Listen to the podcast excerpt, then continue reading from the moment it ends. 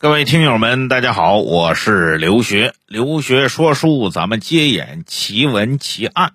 老规矩啊，关注、收藏、转发三连。有啥想说的、想听的，评论区给我留言。我最近学会一句话呀，只要三连给到位，键盘鼠标全干碎。只要三连来的猛，老刘啥坑都能整啊。最近一段时间呢，有一个我们半拉同行深受一个困扰，就是版权困扰。哎，就是著名的谭 Sir 啊，谭乔，他的这个视频呢全网下架，说是被一家公司投诉，说版权归他了。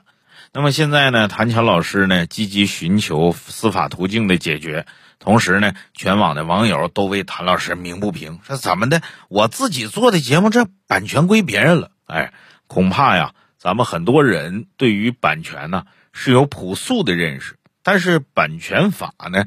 它是一个很专业的领域，所以各位呢，不妨静待一段时间。这背后呢，肯定有很复杂的原因，也有很复杂的这个过程。咱们今天不说这个，说啥呢？说说中国人的版权意识。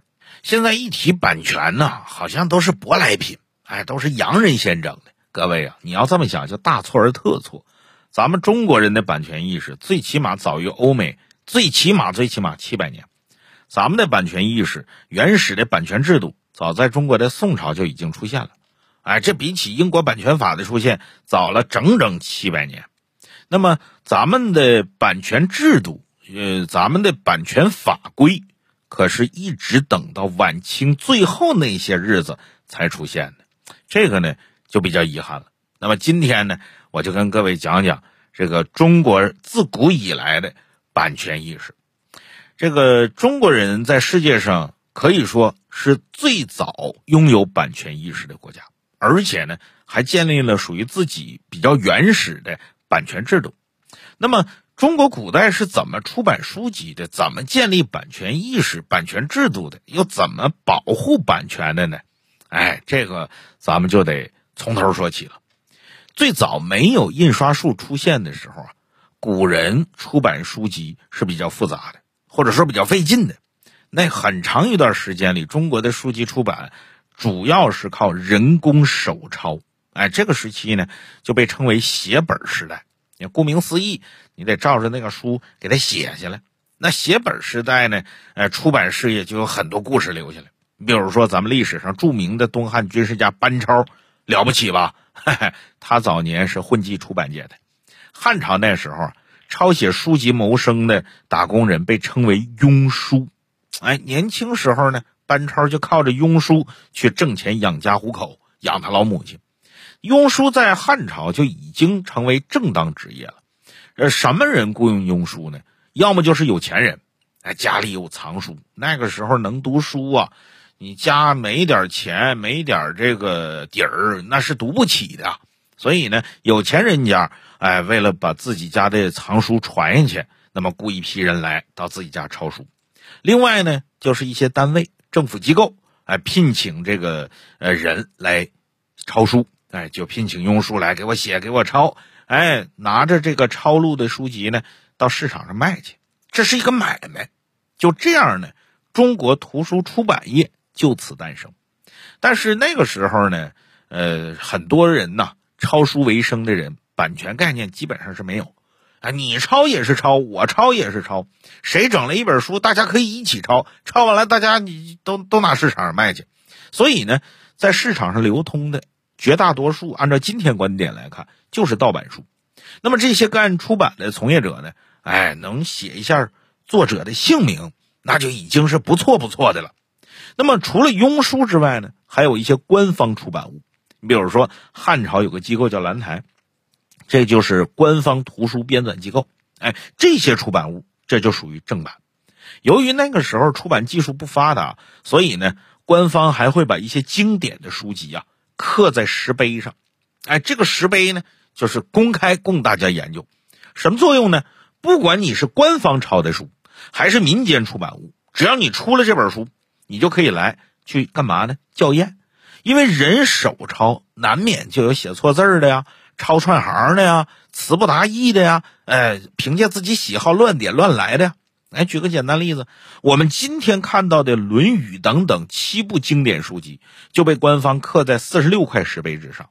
哎，这就是最早的勘验的标本，哎，或者说呢，可以说是最早的正版教科书。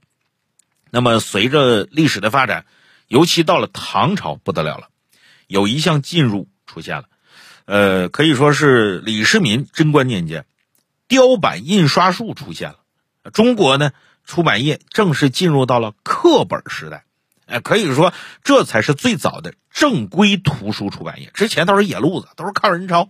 那么雕版呢，哎，这就是把这个字儿啊刻到木板上，当然得是反着刻啊，要不然你印出来是反的。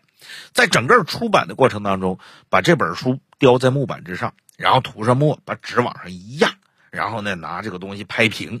就跟现在那个拓那个石碑似的啊，把这个拓下来，拓一篇哎，来一篇，最后集结成册。哎呦，这个大大提高了出版工艺水平。而且我们现在所谓的出版，指的就是为啥叫出版呢？指的就是古代的刻版。从唐朝到近代，用雕版印刷术一直是出版业的主要工艺。有人说不对，老刘啊，你说错了。到宋朝，我记着有个叫毕升的。他发明了活字印刷术，哎呀，这活字印刷术绝对是一个技术革新。但是，呃，从唐朝到近代一千三百多年以来啊，咱们主要应用用的呢还是雕版印刷术。为啥呢？活字印刷术也有市场，但是占的比例相对是很小很小的。很多人就不理解了，那活字印刷，你看你用完了还能再用，你那一个版只能出一本书，我这字模字块，我咔咔我能出好多本书。有一件事你没考虑进去，工作量啊！中国的汉字纷繁芜杂，你要是一个字一个字的挑，然后再一个字一个字凑，然后咔咔再给它排版，再给它印，哎呀，你想一本煌煌巨著，你这么挑，你还不如直接刻在木板上呢。哎，不管怎么说吧，从雕版印刷术的出现开始啊，中国的出版业就逐渐发展出来了。再加上造纸工艺的发展，雕版图书就越来越多。那自然出版方也就越来越多。那么古代的雕版图书呢？呃，从这个出品来讲啊，分为三类。第一类呢是官方出版，啊，第二类呢私人出版，第三类呢是商业出版。官方嘛，自然是代表主流正统，一般是朝廷的这个直管机构，哎，比较权威。那么私人出版是啥呢？往往它具有纪念价值，哎，就跟现在很多人呢写书不为了卖。就为了呃送人送朋友给自己一个交代，哎，你在古代也是如此。古代哎有四个一嘛，什么四个一呢？起他一个号，做他一称教，刻他一部稿，讨他一个小。这古代文人呢，哎，四个理想。这里边刻他一个稿，就是所谓的这个雕版图图书，这是私人出的，这就是为了哎满足自己的愿望。哎，希望自己呢能著作等身如，现在也是如此。现在我认识好多文化人呢，或者文化名流啊，他写书他不为了卖，出版社呢卖一个书号，哎，大概一两千册起印，呃，也就是几万块钱，五万也好啊，七万也好啊，呃，连书号带印刷费都有了，哎，最后呢捧回来一千来册书，自己送送朋友啊，送送亲戚啊，有学生的送学生，哎，等等等等，这就是给自己一个交代，这是私人出版。第三类就很关键了，商业出版，你没听错，尤其到了明清两朝，商业出版非常发达，就是说印书它就开始成为一门生意了。当然那个时候不叫出版社，叫啥呢？叫书坊。哎，书坊是完全市场化的，读者喜欢看什么，我就出什么，呃，完全呃按读者的喜好来。你这跟现代出版行业其实是一样的，古代也有销量排行榜的。一般登上图书销量排行榜的，大多都是小说类的。我举个例子，你就知道了，《三国演义》啊，《西游记》啊，这都是不断被加印的。你看是不是跟现在是一模一样的？但是在那会儿呢，对于作者来说，没有版权这一说。哎呀，创作完了之后，这个版税跟这个作者也没关系，我卖多少那全是书坊的。但是作者能啥呢？能拿稿费。哎，听说哪个作者写书写得好，稿费高啊。人家先给润笔费，现在叫定金，然后等你全都写完了之后，那那稿费那相当厉害，厉害到什么程度？我告诉你啊，明代有个著名的小说家叫许仲林，这许仲林呢，当时是很穷很穷的，穷到什么时候呢？闺女出嫁，连嫁妆都出不起。当老爹的看着闺女要出嫁了，自己连嫁妆都凑不出来，那你说心里得什么样？得苦死了。后来女人嫁人之后呢，因为没有嫁妆，婆家呢就不是太待见，而且在婆家呢地位也没那么高。那时候也婚姻也讲着你家出多少钱，我家出多少钱，也比着。许仲林咽不下这口气，说凭什么我闺女在你们家就让你小看呢？于是他就跟出版商说了：“你给我高稿费，我给你写一篇长篇玄幻小说。”哎，你别以为玄幻小说是现在网文有什么修真呢、修仙呢？不是，我告诉你，那老祖宗早就写了。你别忘了，《西游记》经典的玄幻类小说，许忠林注定不是寂寂无名之辈啊！几个月的时间写出了一本传世大作，我一说你就知道，《封神演义》。那时候他拿到的稿费堪称天价。许仲林除了补齐女儿嫁妆之外，摇身一变陡然富家翁了。那么到了清朝呢？哎，这个有这么一句话，各位也可以看出来，在这个清朝出版业是发达到什么程度。哎，这句话咋说呢？叫做卖古书不如卖实文，印实文不如印小说，足以证明古代出版行业小说之流行。可是你书卖的再好，前面咱说了。这个没有版权意识，这哪有版权意识？跟作者也没关系，作者也不用维护版权去，他拿稿费不就完了？是跟作者没有什么利益关系，但是这个版权跟书房利益关系可太大了。你比如说，举个例子啊，许仲林写了《封神演义》，一个书房出了，出完了之后太火了，这家不够卖的，上家就卖空，上家就卖空，搁现在话说就是秒空啊，这这不打折，加价还买不着，那咋办？这玩意儿有商业利益，能挣钱，能挣钱就有人仿。随便买一本《封神演义》，我在家抄，抄完了之后我自己也印，印完了之后我也能挣钱。那你说首发这个书房是不是就亏大了？所以说，最早宋朝书坊就已经有了明确的版权意识。你注意啊，是版权意识。他在出版这个雕版图书的时候啊，会顺便添加一个牌记，啥意思呢？就相当于版权声明了。哎，这个版权所有，翻版必究。你比如说，在南宋，南宋孝宗时期啊，有个人叫王称，写了本书叫《东都事略》，这本书还挺有名。书坊把它出版了之后呢，就添加了这个牌记。这个牌记怎么写的呢？叫“眉山城舍人宅刊行，以身上司，不许翻版”。翻译过来就那八个字嘛，版权所有，翻版必究嘛。另外还有大名鼎鼎理学家朱熹。这朱熹呀，呃，也为自己的版权曾经维过权。他出版了一本啊，叫《论孟曲义》。这本书完全是朱熹自产自销。朱熹他们家有钱，哎，他们家就是做这个呃出版生意的。